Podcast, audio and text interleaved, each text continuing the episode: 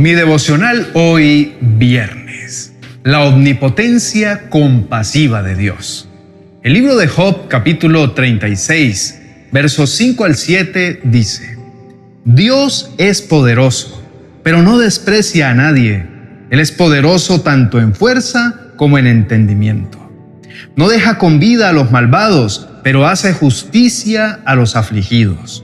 Nunca quita los ojos de los inocentes, sino que los pone en tronos en compañía de reyes y los exalta para siempre.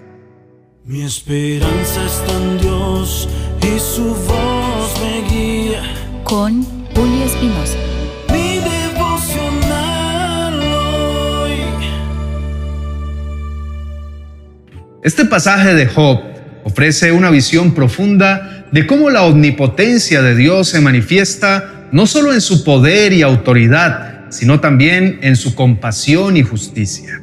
A menudo cuando pensamos en la omnipotencia, nos centramos en la capacidad de Dios para hacer cualquier cosa, en su poder ilimitado y en su autoridad suprema. Sin embargo, este pasaje destaca que el poder de Dios también se refleja en su atención hacia los individuos, especialmente aquellos que son afligidos o marginados. La expresión Dios es poderoso, pero no desprecia a nadie, habla de que Dios no es arrogante ni indiferente hacia los débiles. Él se acompaña de una profunda consideración por todas las personas, independientemente de su estatus o condición. El poder de Dios no es meramente físico o autoritario, sino también intelectual y emocional. Él es poderoso tanto en fuerza como en entendimiento. Dios entiende las complejidades de la condición humana y actúa con una sabiduría que abarca tanto la justicia como la misericordia. Además, la promesa de que Dios no deja con vida a los malvados, pero hace justicia a los afligidos, refleja su poder divino que está intrínsecamente ligada a la justicia moral. En lugar de un poder arbitrario y despótico, Dios ejerce su poder de manera que respalda los principios de justicia y equidad. Esto reconforta a aquellos que sufren, ya que les ofrece una garantía de que su sufrimiento no pasa desapercibido y que hay una esperanza de reivindicación. El pasaje concluye con una poderosa imagen de que los inocentes son puestos en tronos en compañía de reyes y exaltados para siempre. Dios tiene poder para elevar y honrar a los que son humildes y puros de corazón. Meditemos juntos. El libro de Job es uno de los textos más interesantes y profundos de la Biblia, ofreciendo reflexiones sobre el sufrimiento, la justicia y la naturaleza de Dios. En este libro, Job es presentado como un hombre justo y piadoso que sufre calamidades tremendas perdiendo su riqueza, sus hijos y su salud. A pesar de su dolor, Job se esfuerza por entender la naturaleza de su calamidad y mantener su fe. A lo largo de la historia, los amigos de Job, Elifaz, Bildad y Sofar, ofrecen su perspectiva sobre su sufrimiento. Ellos sostienen que el sufrimiento es un castigo por el pecado y que Job debe haber hecho algo malo para merecer tal castigo. Estas discusiones forman la estructura central del libro. En el capítulo 36 escuchamos a Eliú, un personaje más joven que interviene después de hacerlo los tres amigos de Job. Él habló con una franqueza que los otros amigos no usaron y le mostró a Job que estaba equivocado al creer que Dios estaba en pleito con él y que no podía considerar que Dios fuera su enemigo. Con mucha paciencia le demostró que estaba equivocado, porque Dios era más grande que todo ser humano. Eliú no acusa directamente a Job de un pecado específico como causa de su sufrimiento, como lo hacen sus amigos, quienes insisten en que su sufrimiento es consecuencia directa de pecados no confesados, asumiendo que el sufrimiento es siempre un castigo por la maldad. Eliú argumenta que el sufrimiento es una herramienta de Dios para corregir y enseñar a las personas. en lugar de ser simplemente un castigo despiadado. En los versos 5 al 7 de nuestro devocional de hoy, Eliú resalta la naturaleza de Dios que es poderosa, pero también justa y compasiva. Él trata de corregir la visión de Job para que no piense en un Dios castigador, sino en uno que es justo y que cuida de los inocentes y los afligidos. Eliú pone énfasis en la soberanía y la compasión de Dios. Aclara que Dios es poderoso y justo y que su poder no está divorciado de su compasión y justicia. El poder de Dios no se manifiesta solo en su capacidad para castigar, sino también en su capacidad para sostener y exaltar a los humildes. El discurso de Eliú prepara el escenario para la aparición final de Dios al final del libro, que indica que el sufrimiento humano debe verse dentro del marco más amplio de la soberanía y los propósitos divinos, que a menudo son inescrutables para la mente humana. La escritura dice, así que los que ahora son últimos, ese día serán los primeros, y los primeros serán los últimos. En el reino de Dios, los valores y las prioridades son opuestos a los del mundo. Los últimos serán los primeros y los humildes serán exaltados.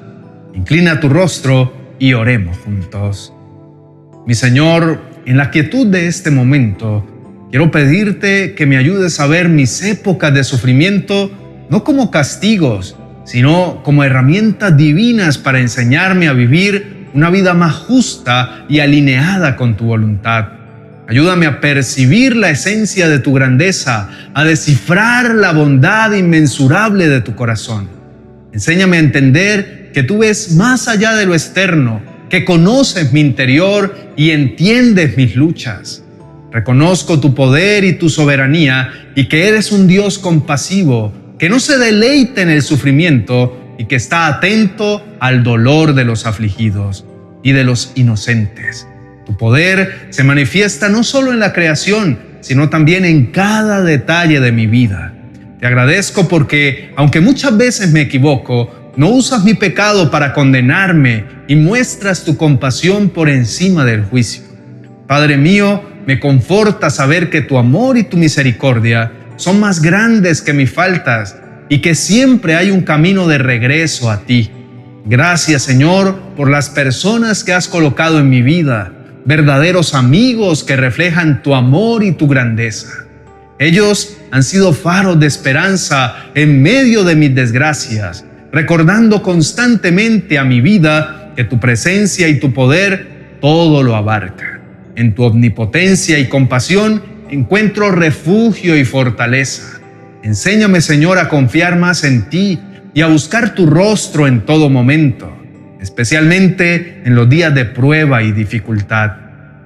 Tú, Señor, no desprecias a nadie y eres poderoso tanto en fuerza como en entendimiento. Gracias por hacerme justicia en medio de mi aflicción y por no quitar tus ojos de mi vida considerando mi vida inocente. En el nombre de Jesús, amén y amén. Queridos hermanos y amigos, en los momentos de prueba y desafío, les recuerdo la importancia de estimar el poder y la justicia perfecta de Dios, tal como lo hizo Eliú. El Señor es un Dios de equilibrio, castiga al impío, pero se muestra abundantemente compasivo con el que sufre. Su grandeza es inmensurable y en su inmensidad no desestima a nadie. Cada uno de ustedes es precioso a los ojos del Dios del cielo, quien es bendito por los siglos y trata a cada uno con una compasión que sobrepasa todo entendimiento. Dios respeta a los humildes y presta atención a su clamor. No piensen como lo hizo Job en su desesperación, que Él aparta sus ojos de sus vidas. Al contrario, Dios está siempre atento y presente, incluso en los momentos más oscuros. Piensen en la historia de José, el hijo de Jacob, quien a pesar de ser tratado injustamente, nunca perdió el favor de Dios. Si sienten que tienen asuntos pendientes con Dios, no duden en acercarse a Él para tratarlos, pero tengan siempre presente que lo que están viviendo y el sufrimiento que hoy padecen no está necesariamente asociado al pecado. Deben creer que Dios aleja de sus vidas el peligro y los lleva a un lugar libre de angustia.